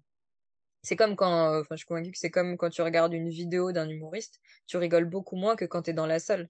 oui, forcément. parce que t'as pas cet effet de masse, cet effet de foule, etc. Et du coup, ouais, moi j'ai déjà eu des salles, euh, donc euh, cette salle-là où il y avait 15 personnes, où en fait ça rigolait. Enfin, il n'y a pas eu de rire franc à aucun moment. Genre ça, ça souriait, ça, ça faisait des, des mini-rires, tu vois, mais, euh, mais du coup pas ouf. Mais en fait, le truc, c'est que c'était pas ouf pour personne. Genre, il y a aucun passage, on était six, je crois, dont euh, le MC, donc celui qui a organisé la soirée et tout, qui est un humoriste connu, qui fait vraiment des bons trucs et tout. Et bah même lui, ça a pas pris. Mm. Et, euh, et on en a et du coup ce qui est bien aussi c'est de débriefer après avec les autres humoristes etc et là du coup ça te permet aussi de prendre le recul de dire bah voilà mon passage il a pas fait euh, beaucoup rire etc mais en fait c'est parce que c'est le public qui était pas dans ce mood là et c'est qui était un mood global pour tous les humoristes c'est pas ma faute à moi c'est pas mes vannes qui ont pas fait rire Euh, du coup mais comme dans tout échec hein, euh, dans dans nos vies il faut savoir prendre le recul nécessaire et de se dire euh, à, à quoi c'est dû et comment l'améliorer, quoi. Mhm. Oui, c'est sûr. Et puis, je- en fait, je pensais pendant que tu parlais là que, effectivement, je trouve que le stand-up, il y a ce truc aussi un peu particulier que autant c'est pas comme par exemple une pièce de théâtre où tu fais ta représentation et les applaudissements arrivent à la fin et après tu t'en vas. Ouais, C'est genre constant en fait, t'es en constante interaction et en fait, c'est vraiment un truc de tu donnes, le public est censé te redonner un truc et tu redonnes un truc après et pareil, et ça fait un peu, j'ai l'impression, un peu comme une balle de ping-pong, tu vois, ouais, où, euh, où vous, où vous êtes censé vous donner mutuellement. Et en fait, s'il y en a un des deux qui rompt un peu ce contrat tacite, que ce soit le public ou l'humoriste, euh, bah le reste, euh, ça s'effiloche et ça ça. marche pas, quoi. Mm. Et, et je pense que ça rend effectivement cet art-là d'autant plus compliqué que, euh, comme tu dis, bah, en fait, tu peux avoir une blague qui marche un peu moins et qui te casse dans ton rythme. Et après, du coup, tu sais plus euh, ouais, sur quel pied danser, tu as du mal à reprendre un peu tes esprits et, Ouais, pacte, il est un peu Bah, cassé, tu vois. ouais, c'est ça. T'es en direct live, quoi. C'est mm. comme, euh, tu vas voir des publics, des fois, où t'as des mecs euh, qui font des commentaires. Ça, ça m'insupporte de fou. Ah. Mais, bah, c'est du live. Donc, en fait, ça arrive que des fois, il y a un mec euh, dans le public qui va rebondir sur une vanne euh, pour faire, euh, enfin, je dis un mec, mais ça m'est déjà arrivé que ce soit une femme aussi, hein, qui va, qui du coup rebondir sur une vanne, que ce soit parce qu'elle va dire, parce que Yel va essayer de parler en, en inclusif. Parce que Yel va dire euh, à quelqu'un à côté euh, Ah ouais, moi aussi ça m'est déjà arrivé, mais euh, du coup qu'il le dit beaucoup trop fort et toute la salle l'entend. Mm, Et du mm, coup, toi aussi tu l'entends et du coup ça te perturbe. Ou mm. que ce soit, euh, ça m'est déjà arrivé, euh, le mec qui rebalance une vanne sur ma vanne. Et en plus, c'était drôle. Euh, Ouais, et mais toi, pareil, tu l'as ça pas prévu dans ton script, donc Ouais, c'est ça. euh, ouais. De mettre comment rebondir après euh, derrière ça? Et il y a des humoristes qui savent bien le faire, il y a des humoristes qui savent bien gérer. et je pense que ça, ça s'apprend aussi avec l'expérience Mhm. de réussir à, Oui, je pense. à contrecarrer le coup du public, de la personne dans le public qui s'emballe et qui, qui se croit sur scène, en fait. Mhm. À faire des commentaires tout le temps et tout machin, et d'avoir réussi à l'encadrer, quoi. Oui, oui, oui. Bah, c'est vrai que je pense, euh, ça pour le coup, comme tu dis, c'est avec l'expérience, genre ça t'arrive au début, t'es en mode, oh non, j'ai pas prévu ça dans mon truc maintenant. Et je pense que plus tu le fais, et plus en fait au début t'as des réponses un peu timides, et puis après toi tu peux euh, reprendre aussi le pouvoir sur ta scène, quoi, en disant, bon, je réponds à ça, je, je rebondis moi aussi, et puis après je, je reprends mon sketch là où je m'étais arrêtée sans, sans qu'il y ait un problème de transition, quoi. Mais effectivement, euh, faut que ça t'arrive, un- je pense, un, un certain nombre de fois avant que ce soit... euh, Ouais, ouais. Après, je pense que de toute façon, les bides, euh, tu t'en prends forcément euh, à un hum, moment. Enfin, il y a forcément des trucs qui marchent moins bien, des scènes qui sont plus compliquées. Enfin, comme là, hum. je te disais, là, jeudi dernier, euh, une scène où il y avait personne, 50% c'était des enfants. J'étais dans le malaise le plus total. Ah oui, non, ça, ça par contre, c'est... je comprends vraiment le malaise. C'est pas possible, quoi. Pourquoi vous avez fait ça? Ouais. Euh, et ouais, du coup, là, tu nous as quand même euh, cité pas mal de difficultés qu'il peut y avoir avec le stand-up, mais j'avais une question, du coup, c'était c'est quoi ta plus grande difficulté quand tu as commencé? Euh, alors, je pense que ça dépend euh, ce que tu veux regarder. Genre, dans le sens où, euh, pour moi, enfin, pour quelqu'un qui veut vraiment se lancer dans le stand-up, euh, je dirais que la plus grande difficulté, c'est les contacts. C'est de réussir à trouver les bons contacts pour réussir à jouer euh, Mhm, sur des scènes, parce que, en fait, euh, maintenant, stand-up, c'est quand même euh, vachement connu. Du coup, il y a vachement de monde, c'est un milieu qui se bouge de ouf. Et du coup, euh, bah, les... enfin, jouer sur Paris, c'est impo impossible. C'est pas impossible, mais euh, c'est compliqué. Euh, même n'importe où, hein, sur Lyon, pareil. Et en fait, c'est vrai que quand t'arrives, enfin, moi, du coup, c'est ce qui s'est passé, parce que au départ, je jouais à, à Rennes via ma pote. Du coup, qui m'a fait rencontrer d'autres gens, donc on avait notre petit réseau, etc. Il y avait une asso grave cool, la Reine Comédie, du coup, qui m'a aidé à me lancer et avec qui je jouais. Et en fait, quand j'ai déménagé et que je suis arrivée du coup à Valence toute seule, et ben j'avais plus aucun contact. Donc en fait, contacter, bah tu sais pas trop qui contacter. pareil, des fois sur, enfin surtout sur les petites villes, en fait, c'est pas forcément, il n'y a pas de comédie club, tu vois, à proprement parler. Soit tu as des théâtres où du coup c'est des vrais spectacles d'une heure qui se jouent, mais quand tu veux te lancer, toi t'as pas encore ton spectacle, donc t'es pas, t'es pas dans ce, dans ce mood-là, et puis t'as pas assez d'expérience pour le faire. Et puis en plus, ils te prennent pas parce qu'ils sont là en mode bah non, personne te connaît, je vais pas te laisser ma scène pendant une heure. ouais. C'est impossible. Et, euh, et ouais, du coup, il n'y a pas forcément de comédie club et ça va plus être des assos ou euh, des personnes qui veulent se lancer dedans, qui montent leur plateau et, euh, et du coup, qui font des, des scènes ouvertes dans des bars. Mais si tu connais pas ni les bars ni les personnes, bah, c'est galère. Et du coup, c'est du, du réseautage de fou. Et en plus, je pense que comme dans tout milieu un peu show business, il y a aussi des personnes qu'il faut absolument pas, enfin, c'est pas absolument pas contacter, mais tu as aussi des mauvais contacts dans l'eau, des gens qui vont faire un peu de l'abus de pouvoir, etc., des histoires sombres Mmh qui circulent. bah ça, si tu le sais pas, tu vas te retrouver à contacter les mauvaises personnes aussi. Mmh donc voilà. Moi, je dirais que ouais, sur, sur quelqu'un qui veut vraiment se lancer en mode peut-être plus professionnel, la grosse difficulté, c'est le contact et la communication qui va avec, hein, parce que pareil, c'est les réseaux sociaux. Moi, je suis absolument une merde à ça, j'aime pas ça. Mais mmh. je me suis retrouvée euh, obligée de créer un compte Insta, euh, essayer de l'alimenter un minimum. Ouais, que ça, c'est limite hein, déjà un temps partiel. ça. Mais tu vois, bah, j'ai un mec qui s'est lancé sur le stand-up aussi il y a pas longtemps et qui a fait euh, sa première scène, il l'a fait en même temps que moi. Bah, à Lyon, ça rigolait pas beaucoup, là, la scène de 15 personnes. Et euh, du coup, il me suit sur Insta et quand je mets mes dates, enfin, il y a plusieurs fois, il m'a envoyé un message en mode mais comment t'as fait pour avoir autant de dates, euh, mmh. etc. Alors que le mec, il habite ici depuis toujours. Une fois, je viens de débarquer et, j'ai juste passé des heures à envoyer des messages euh, random à plein de monde et voir où est-ce que ça prenait et, mmh. et, récupérer des contacts de contacts et tout quoi. Ouais. Au travail. Et après, sinon, la difficulté. Bah, en vrai, je pense que c'est l'écriture, enfin, le fait d'écrire de se rendre compte que ouais, chaque mot a vraiment son importance, etc. Et je pense que ça fait une énorme différence. J'ai l'impression qu'au final, c'est quand même un des trucs les plus importants. Parce que, bon, après, il y a des humoristes qui, font très bien les choses avec de l'impro et beaucoup de mise en scène, de théâtralisation, etc. Mais je pense qu'un très bon texte, au final, il fera toujours rire, ou en tout cas, toujours sourire ou quoi même si limite t'as pas besoin, enfin t'as pas le physique.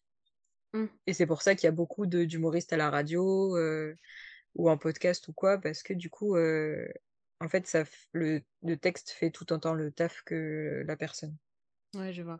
Mais effectivement, euh, je pense que voilà, c'est pas parce que je sais pas, tu fais, tu fais rire tout le monde dans ton groupe de potes que du coup ça a marché sur scène. Enfin, je pense que c'est un peu ça l'idée, c'est dire bah en fait, il y a aussi vraiment tout un travail de de d'écriture derrière, de création mmh. un peu de ton même de ton univers aussi, j'ai l'impression, tu vois, parce que tu as ton personnage aussi sur scène et, et, du coup ça va avec tout un tas de trucs, un style d'écriture, une présence sur scène, comment est-ce que voilà, est-ce que tu bouges, est-ce que tu restes un peu planté là parce qu'il y a vraiment de tout en fait quand tu regardes les spectacles, ils ont mmh. enfin chacun a son style aussi.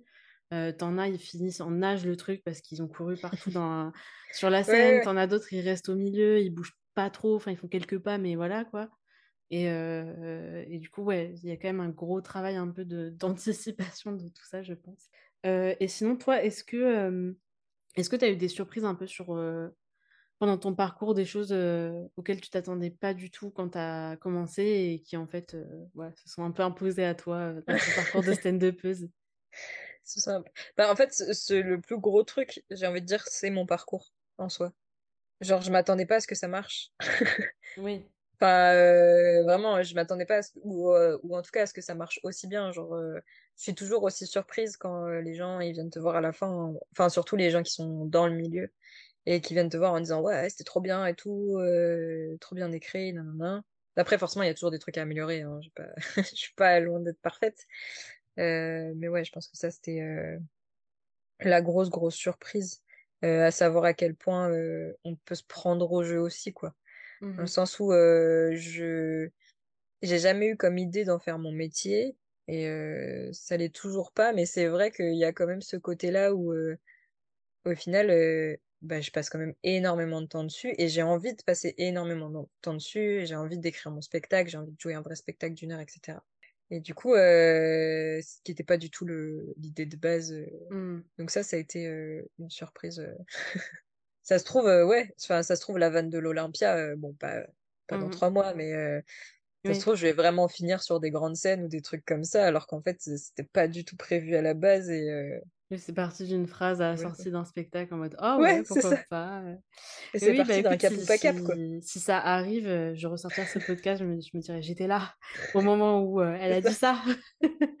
Mais, euh, mais oui, oui, je, je comprends. euh.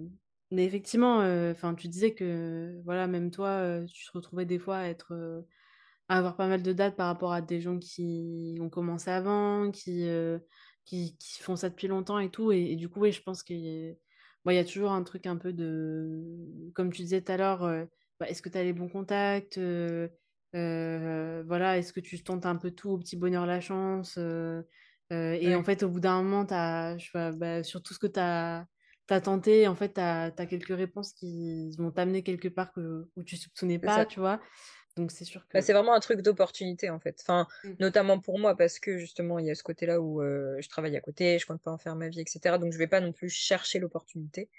Ou, euh, Enfin, oui, j'ai cherché à jouer, du coup, j'ai contacté plein de gens, etc. Mais euh, c'est vraiment l'opportunité qui m'a amené à rencontrer machin, qui m'a fait rencontrer machin, qui, qui m'a fait jouer, etc. aussi. Mm. Donc, donc moi, je suis plus dans un mood de, bah voilà, euh, ça se passe bien, donc je continue et c'est grave cool. Et si j'ai l'opportunité d'aller plus loin, j'irai plus loin. Mm. Si je l'ai pas, bon bah voilà, ce serait une belle expérience quand même, quoi. Oui. Et oui, du coup, euh, tout à l'heure, tu disais que, effectivement, enfin, j'ai l'impression aussi que maintenant, le stand-up, il y en a vraiment de plus en plus qui le font.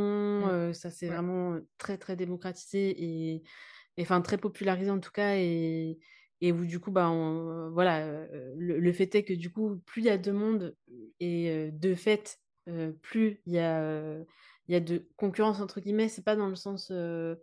Euh, un peu en mode vous vous battez et tout, mais c'est juste que du coup, Non, je mais pense oui, oui, il y a de la démarquer. Ouais, voilà. C'est dur de se démarquer, c'est dur de trouver des places sur des plateaux, ou euh, mhm, surtout dans les petites villes. Bah, même dans les grosses, parce que du coup, il y a... Enfin, à Paris, c'est bouché de ouf. À mhm. Paris, les humoristes, ils payent pour jouer Oui, sur les stand-up, quoi. C'est déjà lunaire. On Je vais en est payer là pour travailler du coup. Voilà. C'est Ça, ça. c'est vraiment quand tu sais que le capitalisme a gagné. Genre, qu'est-ce que c'est que ça? C'est pas possible. Non seulement, Mm. euh, enfin, genre, euh, faut qu'on aime travailler, mais faut qu'on paye pour travailler, tu vois? Euh, mais oui, du coup, bah, effectivement, comme tu disais, bah, je, je vois bien que c'est difficile de se démarquer. Et du coup, c'était une de mes dernières questions de cet euh, entretien. Euh, Mais c'est à ton avis, avec l'expérience que tu as, même si, comme tu dis, bah, ça fait pas longtemps, mais en vrai, au début de l'épisode, tu as dit quelques mois, mais ça fait presque un an, donc c'est pas quelques mois, tu vois. Euh, c'est vrai que ça va commencer. Bah, Mais oui, décembre, ma première scène. bah oui, mais là, on est, va. on est en mi-septembre, hein. On approche Ouais, de fin ouais, mais j'ai eu une septembre, longue pause, euh, ça. Voilà. Mm. Euh, mais bon, du coup, je voulais te demander, à ton avis, là, avec l'expérience que tu as pour l'instant, comment aujourd'hui se démarquer, en fait, quand on fait du, du stand-up? Dans cette, toute cette euh, marée de monde qui, qui Ouais, dans cette marée humaine euh, de l'humour. En vrai, compliqué. hein. Enfin, je j'ai même pas trop la réponse sur ça. Je sais que, à mon avantage, il y a moins de femmes euh, que d'hommes. Et du coup, il y a beaucoup de gens qui essayent de lancer de plus en plus des plateaux 100% féminins, etc. Mhm. Et du coup, c'est à mon avantage parce que je suis en mode, Hey! Il paraît que je suis une femme. Est-ce que je peux venir, s'il vous plaît? Euh, mais euh, bon, ça, déjà, tu le choisis pas, donc euh, te démarquer via ça, c'est un peu compliqué. Non, en vrai, j'ai pas de solution miracle.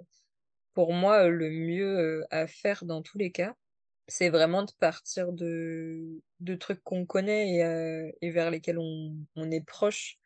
Euh, ce que je disais, je pense que les, les affres de la pro aussi, euh, de l'impro, euh, quand on fait du stand-up, C'est l'impro du type Eh, salut, toi, tu fais quoi dans la vie. Ah, mais super, t'es pompier, donc du coup, t'adores tenir des grosses lances. enfin, tu vois, genre, ce genre de punchline nul. Oh my god. Je ne fais pas ça dans les sketchs, je vous Mmh. rassure. Euh, mais voilà, je pense qu'il y, a un- il y a un côté où, en fait, euh, bah, déjà, ça peut. Enfin, moi, j'aime pas ça parce que souvent, tu te moques des gens et, euh, et du coup, ça peut vexer, même sans s'en rendre compte, etc. Mais en plus, tu t'éloignes de toi, enfin de, de tes valeurs, de ce que tu veux exprimer à la base, de ce que tu connais aussi.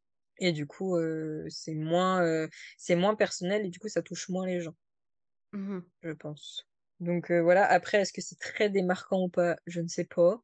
J'allais dire que les réseaux sociaux euh, font beaucoup aussi, la communication fait beaucoup. euh, comme on disait, c'est un métier à part entière et, et c'est hyper compliqué. Mmh Et en même temps, j'ai découvert que le mec qui a été élu humoriste de l'année, je sais pas quoi, j'ai découvert ça avec ma coloc. Et ben, c'est un mec qui veut pas être affiché sur les réseaux sociaux, qui met pas d'extrait, etc. de son spectacle, parce que justement, il est en mode, bah non, ceux qui veulent euh, venir euh, Mmh rire euh, avec moi, bah ils viennent voir mon spectacle. Mmh. Et, euh, et je veux pas Ouais, passer du temps à faire de la com, mmh, etc. Mais ça, faut, pour moi, faut atteindre déjà un certain niveau de popularité pour se permettre ça, ou alors être vraiment en mode chillax de tu veux pas du tout en faire ta vie, ton métier, Mmh et du coup, t'as rien à perdre, entre guillemets, à pas prendre le. Oui, puis après, si c'est quelqu'un qui a commencé avant un peu qu'il y ait, heu, TikTok, qu'il y ait Instagram qui monte en flèche, Ouais, ouais. du coup avait peut-être déjà un public qui le connaissait et du coup, Oui, c'est ça. a moins besoin. Alors que je pense que malheureusement aujourd'hui, il y a quand même ce truc que si tu nulle part, mais enfin, même moi la première hein, je dis ça, mais la première je sais que en plus vraiment l'humour, j'avoue que moi je suis très, exigeante. Enfin, en vrai, j'ai la flemme d'aller payer un truc si je si j'y vais pas rire, tu vois? Et du coup, je dis pas: «Il faut que je vois tous ces spectacles avant», mais je me dis déjà s'il y a un extrait de 5 minutes, tu vois? Je vois un peu quel Ouais, est le style que, de blague, ouais. je vois quels sont les sujets abordés et même si j'ai si pas vu le spectacle en entier, je me dis: «Bon, bah, OK, là, c'est des sujets qui tu vois, qui me parlent, c'est un style d'humour que qui me qui me touche et tout» et du coup, bah, bien sûr, heu, je vais être plus, heu, encline à aller voir la personne, tu vois? Mm. Heu, après, je pense que c'est aussi parce qu'on s'est habitué de fait à avoir tout sur, internet et du coup, quand on l'a pas, on est là: «Mais, heu, mais j'ai pas d'extrait, comment ça il y a pas de bande annonce Ouais, à ce ouais, truc», ouais. tu vois?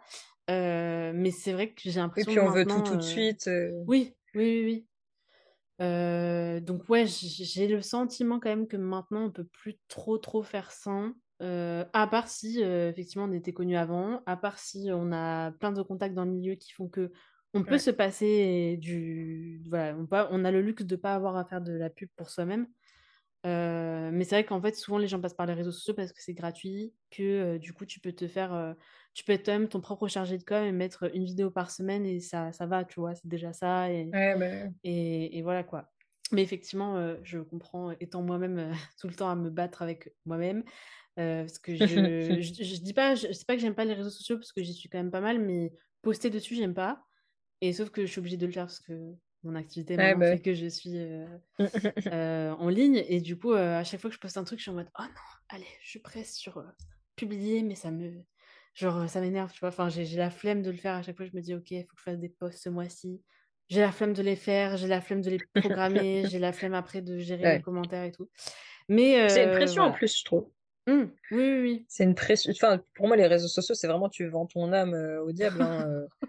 Mais je compte écrire un sketch dessus aussi, mais C'est le très manichéen, plus, mais alright.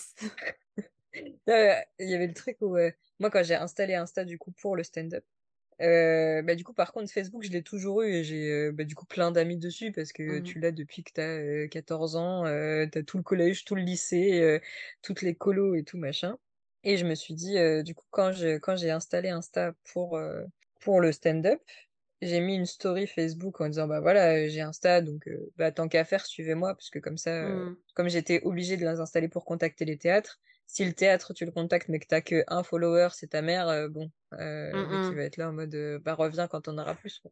bon au final pas tant enfin j'ai réussi à avoir des scènes même si j'avais vraiment pas beaucoup de Mmh de followers mais du coup j'avais mis hein, une story Facebook en disant bah tant qu'à faire euh, suivez-moi les gars euh, je fais du stand-up euh, la folie et tout machin et euh, je pense que, genre, même mes potes les plus proches et tout, mais parce que, en fait, ils, enfin, j'en sais rien, ils ont pas vu ou ils s'en sont battus les couilles, je ne sais pas. Mais, Mmh mh. mais vraiment, en fait, il y a personne qui m'a suivi. euh, Et, et j'ai une, euh, un moment de, de dépression en mode bah, en fait c'est la fin de ma, ma carrière s'arrête ici mmh. genre j'ai tenté un stage ça n'a pas marché en 5 minutes c'est fini de tu enfin effectivement tu postes un truc et s'il y a genre deux likes t'es là oh my je suis si nulle. Alors qu'en vrai peut-être c'est l'algorithme qui l'a juste pas montré aux gens peut-être qu'il y a plein de gens, et moi, franchement, avant, je faisais ça, et c'est trop marrant parce que j'ai arrêté quand j'ai commencé à moi-même poster sur les réseaux sociaux. C'est qu'en fait, souvent, je regardais des trucs, et je regardais, j'aimais bien, mais je likais pas, tu vois. Et je commentais pas. Bah et parce qu'en fait, j'étais là, bah ok, j'ai aimé ce contenu, mais j'ai pas, j'interagissais pas avec. Et en fait, je le fais beaucoup plus depuis que je suis dans la position de la personne qui publie. Je me dis, ah non, quand même, quand tu likes, c'est bien, parce que la personne, juste, même si c'est pour l'algorithme aussi, hein, parce que forcément, plus tu as de likes et plus après c'est mis en avant, mais mais au-delà de ça, juste la personne pour elle, pour qu'elle ait un peu ce truc où elle a un petit like, elle est en mode Ah, ok, il y a quelqu'un qui a aimé ce que j'ai fait, tu vois?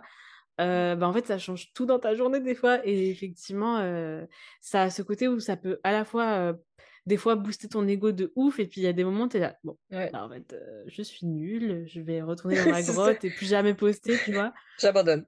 Et, c'est ce que disent tout le temps les, euh, les gens qui font beaucoup de, enfin, qui font du marketing sur Instagram ou qui font community manager, en fait, ils, disent tout le temps, genre, euh, faut vraiment pas s'arrêter à ça parce qu'en fait, euh, les réseaux sociaux, ça, tourne tout le temps en boucle et en fait, tu un contenu qui, surtout les vidéos, qui en fait, tu publies et dans la semaine, il n'y a pas beaucoup de résultats, enfin, tu as, quelques likes et tout. Et en fait, potentiellement, dans un mois, on ne sait pas pourquoi ça va tomber dans le feed de certaines personnes, ils vont liker en masse et en fait ça va repartir.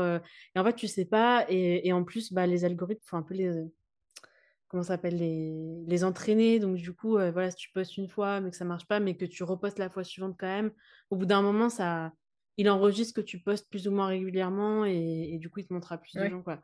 Mais c'est assez terrible hein, comment ça marche et et oui après voilà je dis ça je m'en sers pour mon travail aussi donc voilà en fait, c'est ouais, ce qu'on disait, c'est un peu bizarre Mais voilà, faut, faut faire. Euh, enfin, j'essaie de faire ma paix avec ça doucement. Mais euh, effectivement, ça fait partie du, du truc euh, un peu painful every day.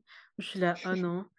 voilà, on a encore digressé. Mais du coup, merci pour ces... voilà, ce retour sur voilà, comment se démarquer. Effectivement, je pense que c'est un truc qui n'est pas évident. Et en plus, je pense que ça, ça tourne aussi autour de tout ce qu'on disait tout à l'heure, dont on a déjà parlé sur le fait de se créer un personnage et tout, parce qu'en fait, pour moi, il y a mmh. vraiment que ça avec lequel tu peux vraiment te démarquer. C'est en...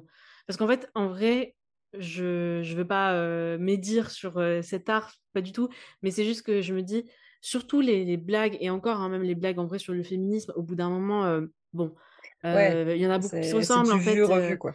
Voilà, les blagues sur la vie quotidienne, c'est du revu. mon mec, il est chiant, ma meuf, elle est chiante. Mes parents, blablabla. Enfin, en fait, il y a quand même des sujets, un peu des lieux communs où, en fait, même, même un truc qui devient nouveau, en fait, au bout d'un moment, ça va être repris d'une façon ou d'une autre, mmh sans être copié forcément, même s'il il y a du recopiage, mais en, parce qu'il y a des inspirations, tu vois.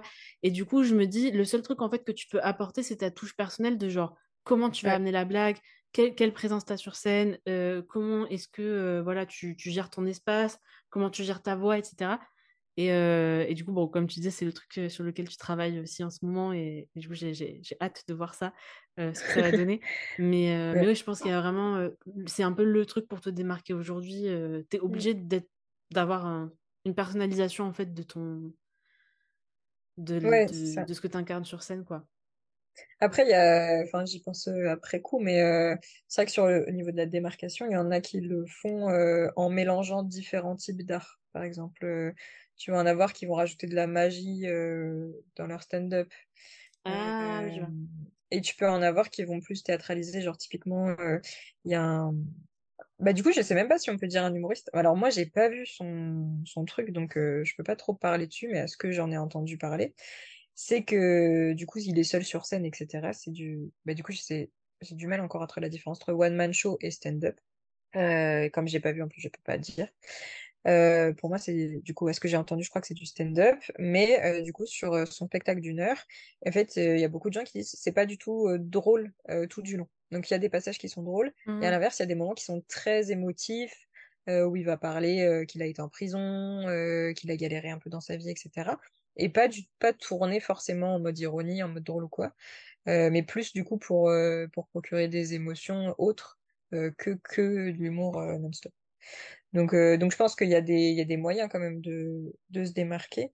Mmh. Après, la question est, est-ce que ça reste du stand-up ou pas? Parce que du coup, est-ce que mettre de la magie dans une heure de stand-up, au final, ça devient pas un spectacle de magie? Après, euh, j'ai l'impression que ça, même dans des, des sketchs un peu plus vieux, enfin dans des spectacles un peu plus vieux, enfin ça arrivait en fait que des, des, des fois des gens qui chantent, euh, des gens qui Mm. font des Oui, oui, ou imitations, du des dessin trucs. même. euh, c'est... du coup, ouais, Stéphane Rousseau, il c'est. fait du dessin sur scène. Euh, bah, c'est euh, Ken Kojandi, il avait fait tout un montage aussi avec, euh, en lien avec Bref. euh, pareil, ça devenait plus, euh, pas, pas un son et lumière, mais tu vois, enfin... Donc, en fait, il y a moyen de mélanger aussi après plein d'arts euh, Ouais. Oui, puis. oui, effectivement, je pense que ça devient plus un truc un peu hybride, mais qui ajoute un. Ouais, un truc nouvelle un peu surprenant. saveur au stand-up. Voilà, c'est ça. Non, mais parce que je pense que tu t'y attends moins, et puis en plus, euh, bah, ça peut faire partie aussi de ton style, en, de ton personnage aussi, en mode, bah en fait, euh, moi, mon style, ça va plutôt être de mêler euh, le rire avec ça, enfin, donc ouais, ça me choque moins, et puis en vrai, je trouve ça un peu rafraîchissant aussi, même si, voilà, Ouais. j'adore rigoler pendant une heure, tu vois, c'est pas le, le, le- le truc, mais après cette digression, du coup, j'avais deux dernières questions, qui étaient, bah alors, en fait, la première, tu as déjà un peu T'as déjà dit beaucoup de choses, donc t'es pas obligé de revenir dessus si tu estimes que t'as assez dit. Mais la première, du coup, c'était quel conseil tu donnerais à quelqu'un qui, euh, qui commence, mais tu l'as quand même pas mal abordé, je trouve, dans les questions d'avant. Donc, à part si t'as quelque Ouais. chose à rajouter en plus. Euh, non, euh, le seul truc pour moi, c'est qui est important pour quelqu'un qui veut commencer ou qui commence, c'est d'oser. Ok. Euh, se dire, euh, se mettre tu le dire pied au cul qui euh, c'est ça? J'étais Oui, pas sûre, c'était doser, euh, genre Non, doser bah, non, oui, c'est vrai que pas dit ça. Non, euh, oser euh, prendre, euh, tu sais, porter ses couilles et tu montes sur scène et tu dis, vas-y. Parce que en plus, c'est des trucs qui prennent du temps dans le sens où quand tu dis, bah là, en sortant du spectacle, le cap ou capa, le cap ou pas cap avec Paul, c'est pas comme si cinq minutes après, je montais sur scène. Tu vois, il y a eu un temps vrai. de... Parce que ça, ça devait être genre euh, en, août ou en septembre, et je montais en scène que en décembre. Et heureusement, parce qu'il y a le temps d'écriture, etc. Mais en même temps, tu as aussi le temps de te dire, qu'est-ce que je fais comme connerie? Et pourquoi je fais ça? Et je veux pas y aller. Euh, mais non, euh, je pense que ouais, c'est le truc pour moi, le, la règle numéro un quand tu veux te lancer dans ce genre de choses. Ou même quand tu veux te lancer dans n'importe quoi euh, dans la vie, euh, c'est d'oser, oser dire, euh, se mettre un coup de pied au cul et te dire, euh, vas-y, on tente. Si ça foire, ça foire, c'est pas grave. Mais Oui, euh, voilà, au pire, ça marche pas. Euh, et ben, en tout cas, bah, je vais un peu clôturer l'épisode. Du coup, je te remercie beaucoup de, enfin, d'être venu. Je veux dire, on est en Zoom, mais voilà, de, de- participer à sur le Zoom. Voilà, c'est ça. Merci à toi. Et voilà, ça m'a fait très plaisir d'échanger de tout ça avec toi. Un- je trouve que c'est un sujet très, genre, très intéressant, l'humour. Et malheureusement, j'aurais aimé qu'on ait plus de temps et peut-être aussi plus de gens pour un peu croiser les points de vue sur, euh, en fonction Ouais. des différents styles de chacun et tout. Et peut-être qu'un jour on fera Quand je ça, on plus verra. famous, t'inquiète, je te ramène des copains. ça marche. Euh, parce que voilà, je trouve que c'est. Déjà, en fait, juste le fait qu'il y ait des gens, leur taf, c'est de faire rire, tu vois, moi, je trouve ça incroyable. Genre, euh, j'allais dire vraiment quelle époque, tu vois, même si les bouffons, ça existait avant, mais, euh, Ah ouais. mais voilà, tu vois, je trouve que c'est quand même incroyable de dire, ok, ça peut littéralement être mon métier de faire rire les gens, et je trouve ça. Voilà, ça, ça, ça aussi, ça soulève plein de trucs sur. euh, bah, sur notre société, mine de rien, et, et sur voilà, euh, le type d'art aussi qu'on va pouvoir aller rechercher, etc. Donc, euh, super cool de t'avoir. Et euh, bah, pour finir, du coup, je voulais te demander un petit peu pour toi, c'est quoi la suite maintenant de prévu sur cet aspect stand-up et, et aussi où est-ce qu'on peut te retrouver, puisqu'on a dit que les réseaux sociaux, c'était pas trop ton truc, mais quand même, tu es obligé d'y être. Donc, on veut le même. Instagram. On veut le Instagram. Du coup, le fameux Instagram que personne ne comprend jamais. Je pense que c'est pour ça aussi que j'ai pas de followers. C'est ce qu'on m'a dit la dernière fois sur scène. Euh, c'est donc Yorana avec un I. Donc c'est I-O-R-A-N-A tiré du bas avec donc A-V-E-C tiré du bas un I. Donc euh, le chiffre 1 et I. Ouais, non mais je comme ça c'est clair et net. Pourtant, je te suis, hein, mais, euh, mais j'avais oublié. Euh, mais malgré ça, on a, enfin, on continue toujours à m'appeler Lorana, à m'appeler Ilona. Enfin, voilà, tu vois, même sur scène. Aïe, aïe, Donc, aïe, euh, donc aïe. voilà, donc Yorana euh, avec un I.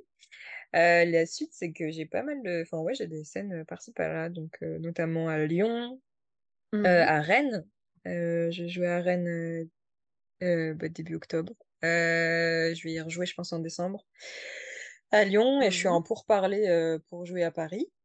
Oh waouh Monter à la capitale, waouh, On verra payer. ça dans ton Instagram. Ouais, bah oui, parce que voilà, tant qu'à faire. Parce qu'il faut pas Non, mais je suis déconner choquée, je suis vraiment choquée, putain. Vraiment. euh, Vraiment, enfin. Donc voilà, et euh, du coup, le gros projet, euh, qui, bon, j'avoue qu'il est encore à l'état de, de projet euh, fictif, mais en même temps, euh, chaque sketch que j'écris va nourrir ça. C'est d'écrire un vrai grand spectacle. mhm, Je me suis remis un peu en deadline 2024. Après, mhm. on verra si j'y arrive entre mes 36 boulots là. Ouais. Et puis, et puis dormir de temps en temps, euh, voilà. Ouais, ça peut être bien aussi. C'est ce que je me dis. Je me suis dit aujourd'hui qu'il fallait absolument que je dorme ce soir. Euh, Parce que mon corps est tout bout. Mais, euh, mais non, du coup, du coup, voilà, pas mal de, de scènes, bah, surtout Valence, Lyon, Mhm. Grenoble, Montélimar peut-être. Et ça se met en place tranquillement. ça. Tout sur qu'un jour on Instagram. verra. Ouais, je, je- de toute façon, je, je remettrai dans la description de l'épisode. Mais en tout cas, merci beaucoup pour, euh, encore une fois, pour ta présence. Et puis, euh, et puis à très vite. Merci à toi. Si vous êtes arrivé jusqu'à la fin de cet entretien, j'imagine que c'est parce que le sujet vous a intéressé. Je vous remercie pour votre écoute et je vous invite à mettre 5 étoiles à ce podcast si vous avez apprécié cet épisode. Je remercie encore une fois Yorana de s'être rendue disponible pour l'enregistrement de cet épisode et d'avoir été vraiment patiente parce que, comme vous le savez, il y a eu une pause de deux mois dans le podcast et la pauvre, elle a dû attendre que je monte tout ça et que je me décide enfin à le diffuser. Comme vous avez pu l'entendre pendant le podcast, à un moment donné, je dis qu'on est mi-septembre quand on enregistre et, euh, c'est totalement ça, c'est-à-dire qu'on est à deux mois de différence entre euh, l'enregistrement et la publication. Donc voilà, je remercie tout le monde pour sa patience et je vous remercie vous pour votre écoute. Et on se retrouve la semaine prochaine pour un nouvel épisode de Chimère. À très vite